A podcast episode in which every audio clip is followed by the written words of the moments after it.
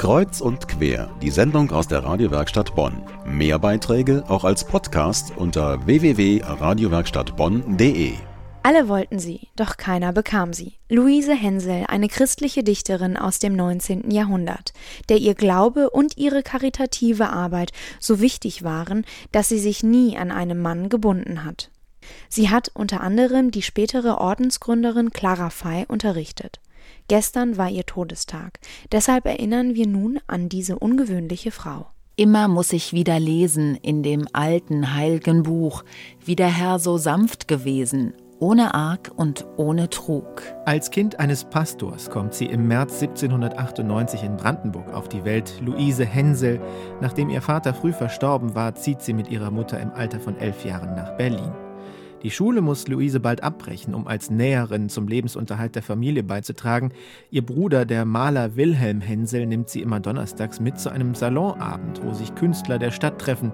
Luise fällt auf. Ihre Schönheit und das Talent fürs Schreiben macht den Dichter Clemens Brentano neugierig. Diese Lieder haben zuerst die Rinde über meinem Herzen gebrochen. Durch sie bin ich in Tränen zerflossen, und so sind sie mir in ihrer Wahrheit und Einfalt das Heiligste geworden was mir im Leben aus menschlichen Quellen zugeströmt. Luise ist ihrerseits inspiriert von ihrem neuen, wesentlich älteren Künstlerfreund und schreibt mit 18 Jahren ihr wahrscheinlich berühmtestes volkstümliches Gebet. Müde bin ich, geh zur Ruh, schließe beide Äuglein zu.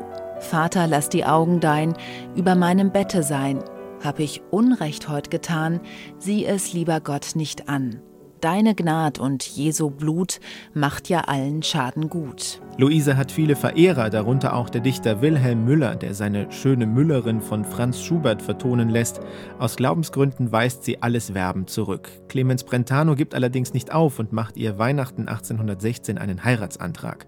Luises Mutter ist es, die dem Antrag eine Absage erteilt. Meine Mutter hält dich nicht für gut. Sie hat aus deinem Leben manches gehört, was sie für wahr hält, manche Schuld, die ich dir nicht zutrauen kann. Meine Schwester ist auch argwöhnisch und wird nicht verstehen, wenn ich ihr auch die Wahrheit sage. Als Luises Schwester stirbt, nimmt sie deren Sohn Rudolf in ihre Obhut.